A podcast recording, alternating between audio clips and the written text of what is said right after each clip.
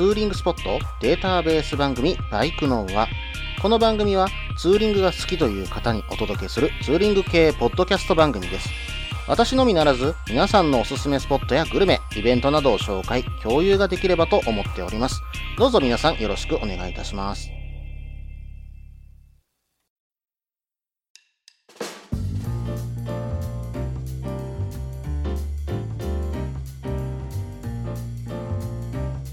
皆さんごきげんよう。さあ始まりました。バイクの話第141回ですね。お相手は忍者650に乗るタククロです。どうぞよろしくお願いいたします。ということでね、えー花粉シーズン真っ只中ということです。ものすごい鼻声でね、えーお届けすることになると思うんですけども、その辺はね、えーご了承くださいね。これでもね、薬飲んで、えーしかも、あのー以前紹介させていただいた、えー青リンゴじゃないや、青みかんか。青みかんのね、サプリを、まあ飲んでる状況で、まだまだこんな状態なんですけども、青みかんのサプリね、結構効きますよ。私家の中でもぐしゅぐしゅしんどかったんですけど、家の中ではね、かなり効いてるような感じがしています。ただね、外に出るとこれだけじゃやっぱり足らなくて、うーん、花粉症のお薬を飲んで、えさらにその青みかんのサプリを飲んで、えーそしてですね、鼻にシュッシュってするね、あの、鼻水を止めるやつ、うん、これをやっ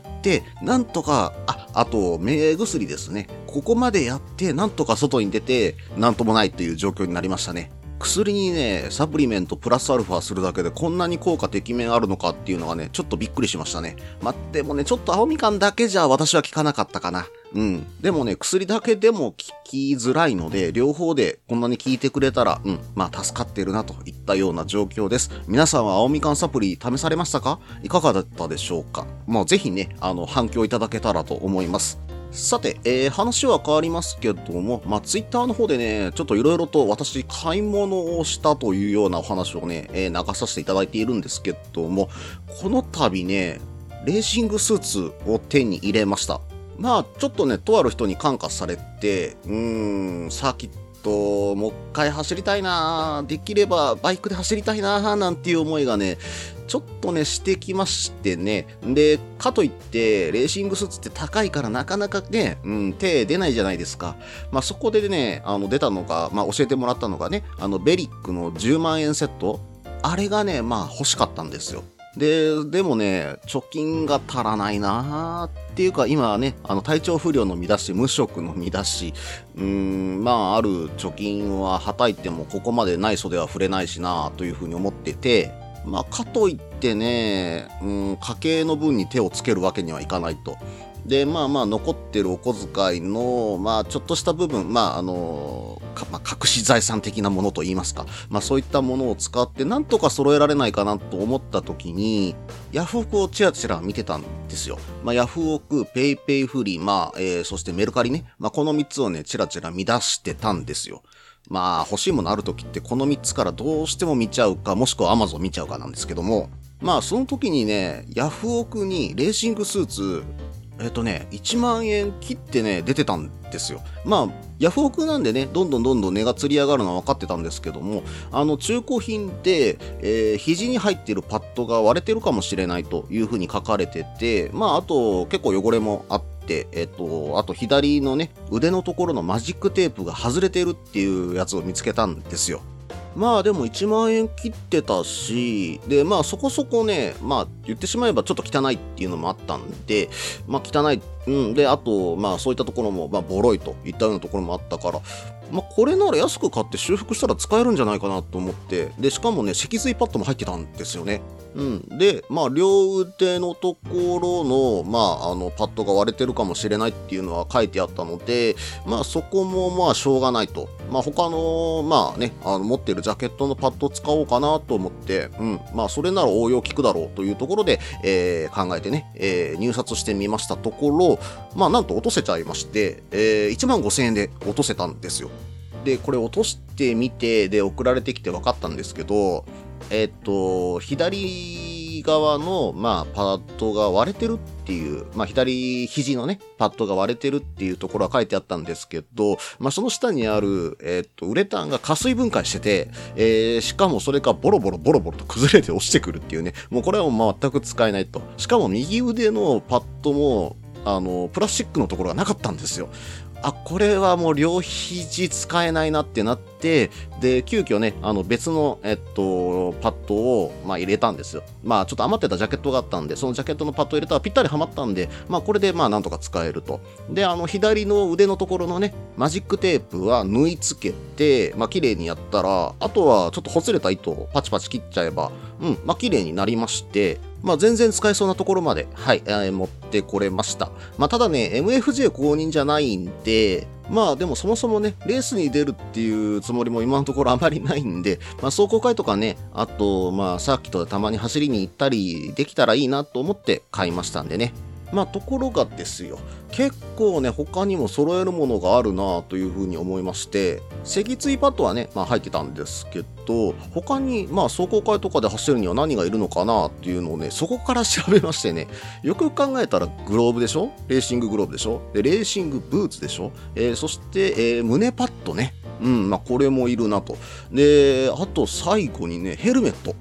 これがね、今のヘルメットお気に入りなんですよ。で、MFJ 公認ではあるんですけど、お気に入りのヘルメットこかしてね、傷つけたくないなっていうふうに思いまして、まあ、これもどうしようかなというふうに悩んだわけですよ。まあ、そのことをツイッターでつぶやいたら、新平さんからお話がありまして、京葉ガレージね、同じポッドキャストのね、あの、バイク系、車系も両方ともやってるのかな。えー、京和ガレージの新平さんからね、連絡がありまして、ブーツ買ったから新しいのをね、えー、買ったので、古いのあげるよという話で、ブーツはいただけることになりました。5月ぐらいにね、いただけることになったので、それでね、非常に楽しみにしております。えー、そして、チェストパッド、胸パッドね、これに関しては、えー、リスナーのラムラム西山さんから、えー、お友達が、えー、胸パッドを渡す人を探していると。えま、使わないんだったら、どなたかにね、あの、ぜひ、え使う方に開けたいっていう方がいらっしゃったようで、えその方と繋いでいただいて、胸パッドをいただけることになって、今すでに到着しております。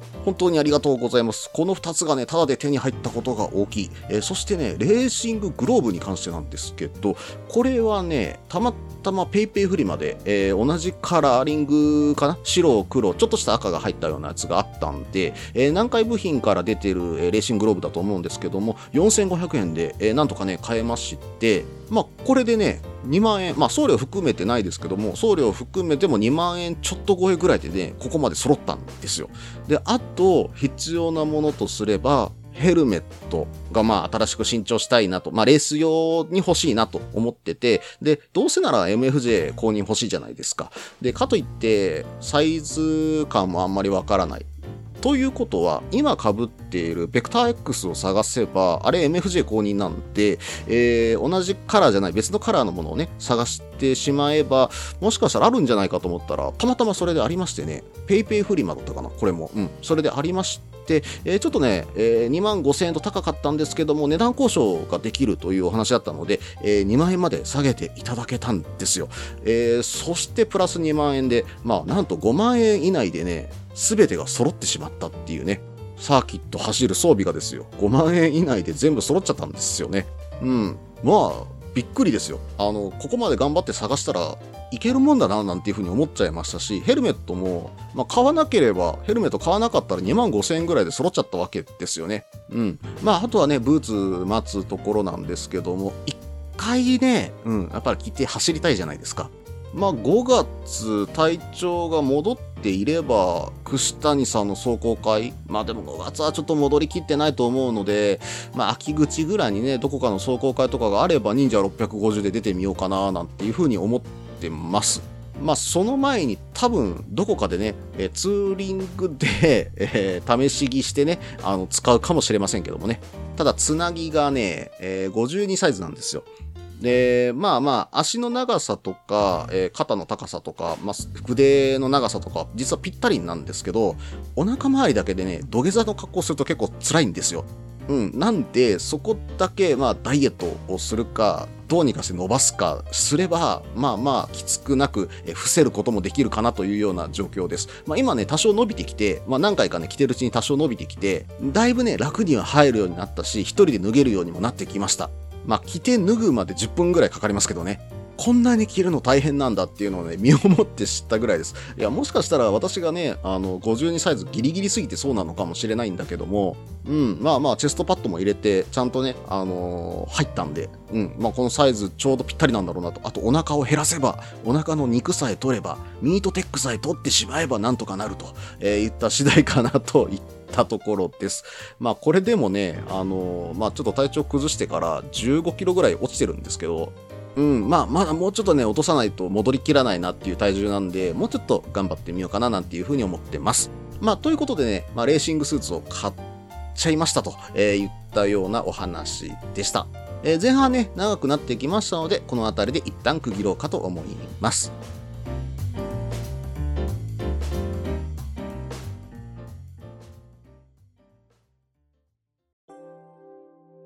みんなでお話しできる行きつけのライダーズカフェ、ネットに作りませんか？バイク系雑談番組、アットみずき。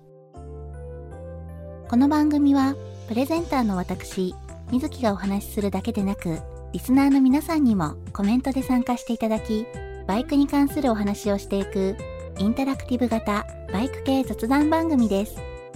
近況やお題から始まった話が、どんな話につながるのかは参加する皆さん次第。アットみずきは毎週木曜日21時からツイキャスにて放送中。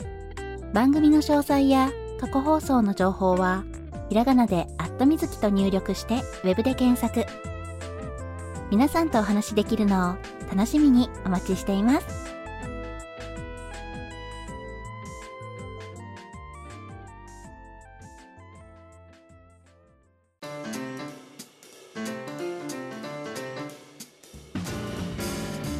はい、それでは後半です。後半はですね、コーナーに行ってみようと思います。Twitter アンケートのコーナー。このコーナーでは、Twitter で私がね、あのアンケートを取らせていただいて、えー、そのリプをね、紹介していくといったようなコーナーになっております。今回はね、どんなアンケートかというと、国内バイク4メーカー、好きなメーカーはどこ？リプでその理由も教えてくださいということでね、アンケート取らせていただきました。えー、そしてですね、まず結果の方からお伝えしようと思います。結果、1位、ホンダ31%、2位、川崎27%、3位、ヤマハ26%、4位、鈴木16%といった結果になりました。投票数はね、1522票とね、あの、かなりの数皆様からいただけてますので、今現状のね、えー、人気と、いったようなところになるのかななんていうふうに思います。まあでもこの結果を見てみると、本田さん31%、まあ川崎さん27%、ヤマハさん26%と、まあホンダがちょっとだけ抜けてるといったようなところですよね。で、川崎さん、ヤマハさんが追随している。そして鈴木さんがちょっと残念なポジションにね、今行っちゃってるんですけども、鈴木さん、今年のね、新車種、あの、800cc のエンジンのね、えー、車種が、まあ、2台ほど出てきますけども、この辺りでね、なんとか復活、もしくは250クラスでね、えー、なんとかね、あの、いいバイクが出てくれれば、いろんな復活もあり得るんじゃないかな、なんていうふうには思ってるんですけどもね、鈴木さん頑張れといったところでしょうか。さて、えっ、ー、と、リプライの方もね、読んでいこうと思うんですけども、今回ね、60件近くリプライあったので、厳選してね、えー、読まさせていただきます。えー、読めなかった方、大変申し訳ないです。え今回はね、はい、あの、読む方はちょっと少ないかと思いますけども、はい、えご了承ください。それでは、最初は、風の民さんからいただきました。川崎ですが、イメージと違って、ものすごく乗り手に優しいです。1992年の ZX11 が初の大型川崎でしたがまたがった瞬間あこれは俺のバイクだって感じたくらいにしっくりときました。細かいところの完成度は低いですけどね。エンジンだけで見たら鈴木が一番と思います。それでも川崎が一番という風にいただいております。これね私もそう思ったんですよ。忍者650にまたがってみた瞬間あこれだってなったんですよね。で、実際走ってみると、あの、イメージと違って、川崎ってなんか尖ったイメージあるじゃないですか。いや、そんな感じじゃなかったんですよね。なんかこう、んなんて言うんだろう、これは乗りやすいバイクだっていうような感じを、またがった瞬間から感じさせてくれたのが川崎でした。まあ、90年代のね、川崎のエンジンっていう風になってしまうと、うん、まあ、うーんと思うようなところはあったのかと思うんですけども、まあまあ、エンジン的には鈴木さん、本田さんの方がね、まあ、あの、その当時は良かったのかもしれませんね。今の川崎さんはエンジンからオイル漏れたりするようなことはほぼね、ないと思うんですけどね。うちの、うん、忍者650はまずないですよ。はい、もう3万キロ超えましたけどね。はい。それでは次です。CB400 ボルドールさんからいただきました。壊れないアフターパーツが安定して手に入る昔からのホンダ等でもあるという風にいただいております。まあ、ホンダといえば壊れないがやっぱり代名詞ですよね。安心して乗れるっていうところはね、ホンダさん本当にね、助かっておりますといったところだと思います。まあ、10万キロでも平気で走っちゃうようなね、昔の V 型エンジンとかもありましたもんね。今の NC のエンジンとかもかなり持つんじゃないでしょうかね。そんな気がしております。はい、それではね、次見ていきます。晴れの日ウグイスさんからいただきました。ホンダ最高、作りがしっかりしている。と言いつつ、川崎乗りですが、というような感じです。まあ、ホンダのバイクは、まあまあ、作りがしっかりしてて、ホンダかっこいいと思うんだけども、多分今乗ってるバイクに惚れられたのかな、なんていうふうに思いますね。えー、晴れの日ウグイスさんは、ZX10R 乗りかな？うん。ちょっとあの、すいません、えー、ツイートで追わせていただきました。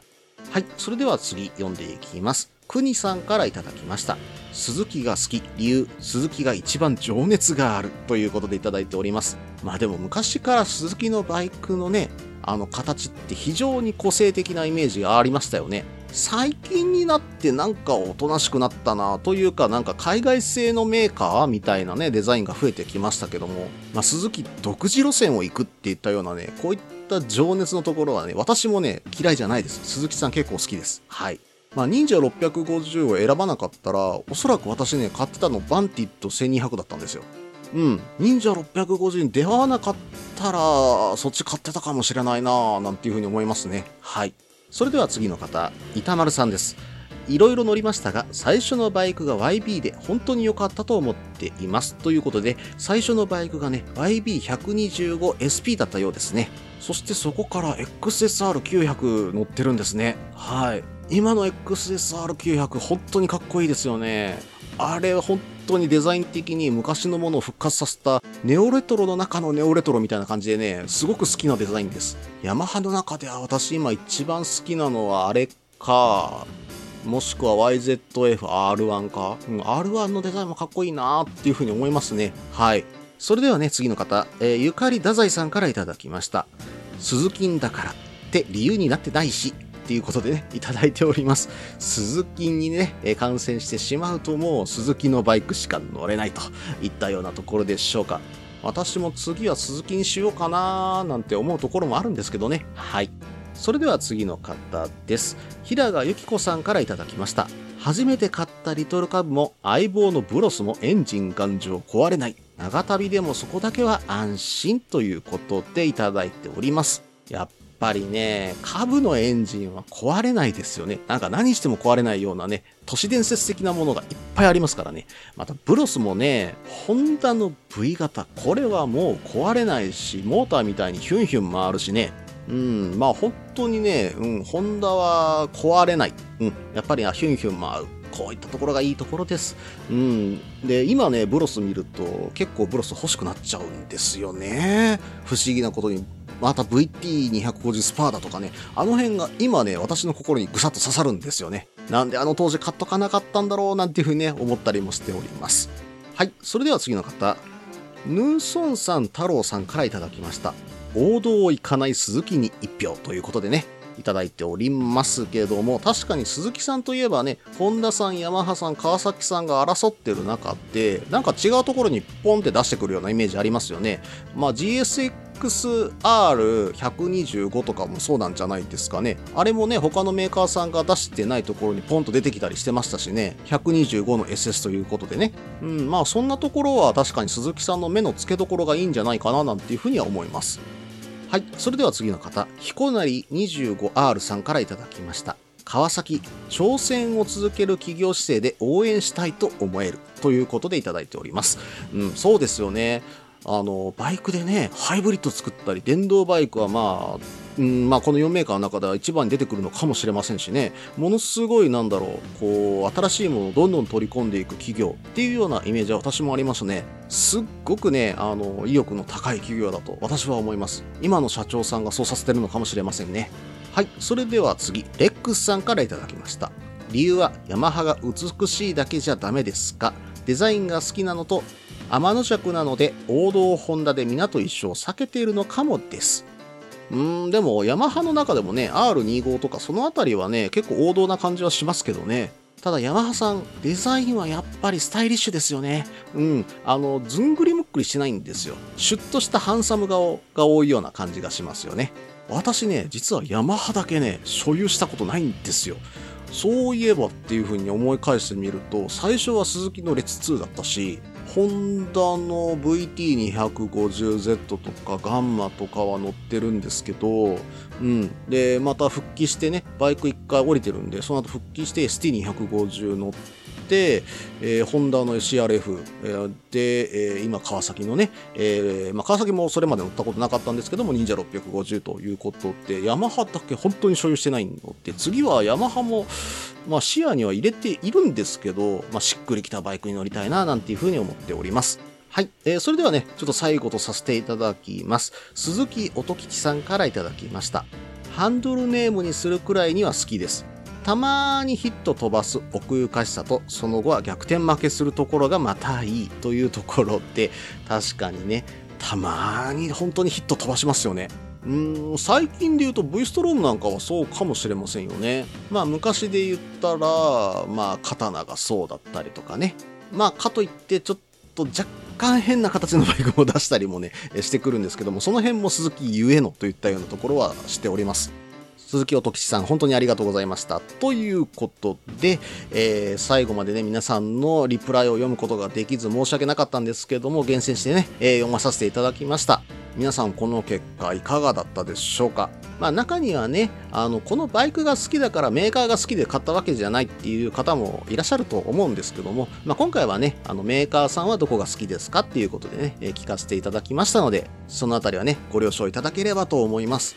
以上、ツイッターアンケートのコーナーでした。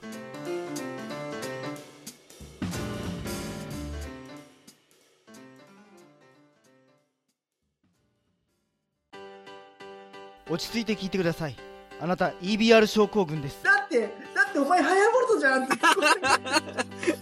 もう私、ビュエルっていうアメ車乗ってますけど。なんか、無理やりいいこと言おうとして忙しいあなたに心のパーキング。元バラエティラジオ、グッドスピード。この番組は初心者には情報を、ベテランには懐かしさを。バイクトークを楽しみながら、バイクとライダーの社会的地位向上を目指す、バイクバラエティ番組です。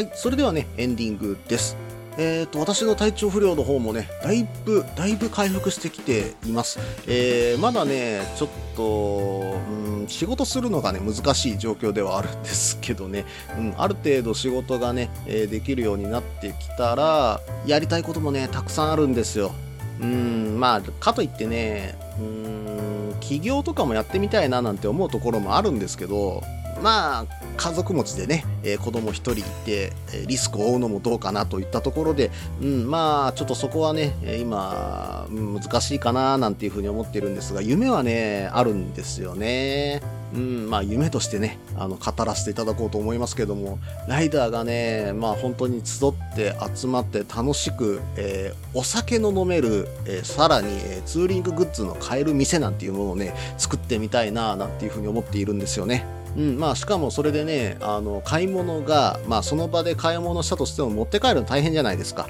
まあ、飲んでるわけですからバイクで来るわけにもいかない。だからネットで購入していただいて、えー、次の日とかその次の日にね、えー、まあ、その荷物が届くといったような、まあ、お酒で、まあ、バイクを語りながらえーさらにその店で、えーツーリングのもの用品とかねバイクの用品が買えるといったようなねそんなお店をね全国に展開して作ってみたいなんてねそんな夢をねちょっと今思い描いているんですよね。まあ、かといってね、大きなお店でやるって言ったら相当な資金がいるので、ちっちゃなお店をこう全国に何店舗か作っていきたいなーなんていう風にね、今思っている次第です。まあ、本当にただのアイディアなんでね、あれなんですけども、まあ、これをね、今形にしようかなーなんていうところでね、うん、まあ、ちょっと相談行ってみようかなと思ってる場所も実はあったりします。まあ、かといってね、それで儲かるかどうかって言ったらね、そんなの無理に決まってるだろう。ただの夢物語で終わるよ、タククロ。バカじゃねえのかって言われそうなのんですけど、なんですけど、ただね、あのーこう、ライダーズカフェとか、うん、まあそういうところを見ていると、やっぱりね、お酒が入ってていないと、グループで固まってしまったり、一人でね、あのしゃ、なんだろう、喋らずにもうコーヒーだけ一杯飲んで帰ったりしてしまう方が結構多いなっていう風に見受ける中で、ほら、立ち飲み屋とかってね、あの結構お酒入ってる状態で喋ると、周りの方がね、こう集まってきて、いろんな方たちと喋り出したりするじゃないですか。ああいう場所をバイク乗りで作れないかなっていう風にね、思ってちゃったわけなんですよ。だからバイク乗りかけるライダーズカフェかける、えーまあ、何かの用品販売みたいなね、えーそんなものが作れたら面白いなーなんていうふうにね、ちょっとね考えたんですよね。まあそれで採算が取れるのかどうかっていうところはね、シミュレーションしてみないとわからないんですけども、まあかといってね、このアイデアをまあ出したところでね、あのやる方もあのいらっしゃるかもしれませんけども、うん、まあまあ、それはそれでね、あのもし作っていただけるのであれば行ってみたいなというふうにね、思っております。まあ、アイディアはね、いろいろと出すことができますんでね、うん、まあ、こういったね、体調不良の時を使って、えーそういうことをね、いろいろ夢物語を考えてみるのもいいのかななんて思いながらね、えー今いろいろと、えー仕事、まあ、体調不良で実はまあ今社会復帰を目指している段階なんですが、まあゆっくりね、えー頑張っていけたらななんていうふうに思っています。まあ今ね、あの社会復帰へ向けたリハビリも今始まりましたので、まあ1年ぐらい休養を取って、うん、まあ新しい仕事に就けたらななんていうふうに今思っている次第です。はい。それではね、一件告知です。え3月24日金曜日なんですけども、21時からですね、フリースタイルアップライドでおなじみのケンヤさんと、えー YouTube、えー元ボケですね、えー私の YouTube 元ボケの方で、えライブ配信をしようと思っております。まあ、まだね、えー中身をこれから、まあ、今週か来週練ろうかなといったようなところなんですけども、大枠はね、ある程度完成して、今もケンヤさんと話していこうかなといったところまで、えー来ておりますのでね、だいたい2時間ぐらいのライブ放送にしようかなと思っております。ぜひね、えーその当日来ていただいてコメントしていただけると非常に助かります。まあそのためにね、あのー通知を受け取るためにチャンネル登録、元ボケのね、えーチャンネル登録ぜひね、よろしくお願いいたします。この番組では皆さんからのメールを募集しています。ツーリングスポット紹介のコーナーではおすすめのスポット、穴場のスポット、自分しかいないけど自分が好きなスポット、自分じゃいけないけど良さそうなスポットを教えてください。また、イベント紹介のコーナー、ツーリングアイテムのコーナー、ツーリングトラブルのコーナー、ツーリングルートのコーナー、温かいお便りも待っています。できる限りご紹介させていただきます。メールはブログの方にメールフォームを設置しています。もしくは Twitter で直接メッセージいただいても構いません。ツイッターはタククロで検索していただければ忍者の画像でわかるかと思います。ではお便りお待ちしておりますということで今回第141回ですねバイクのはこれにて終了となります。えーメールの方がね実はもう枯渇しておりましてぜひね、えー皆さん、えーツーリングルートとかね、えーツーリングスポット紹介のコーナーの方にお便りいただけたら非常に助かります。えーまたそれとですねバイカーズイントラストでのステッカーの販売まだまだ継続しておりますし、えー、ペイペイフリマでのね、えー手拭いの販売も継続しておりますのでぜひね、えーご購入のほどよろしくお願いいたします。えーそれでは失礼いたします。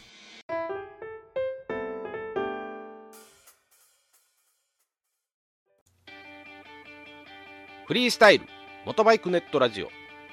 この番組はバイクの新時代を担うすべての人たちにバイクをもっと気軽にもっと身近に感じてもらい人との出会いや触れ合いをテーマにさまざまな角度からその魅力を語り合うクロストーク番組です。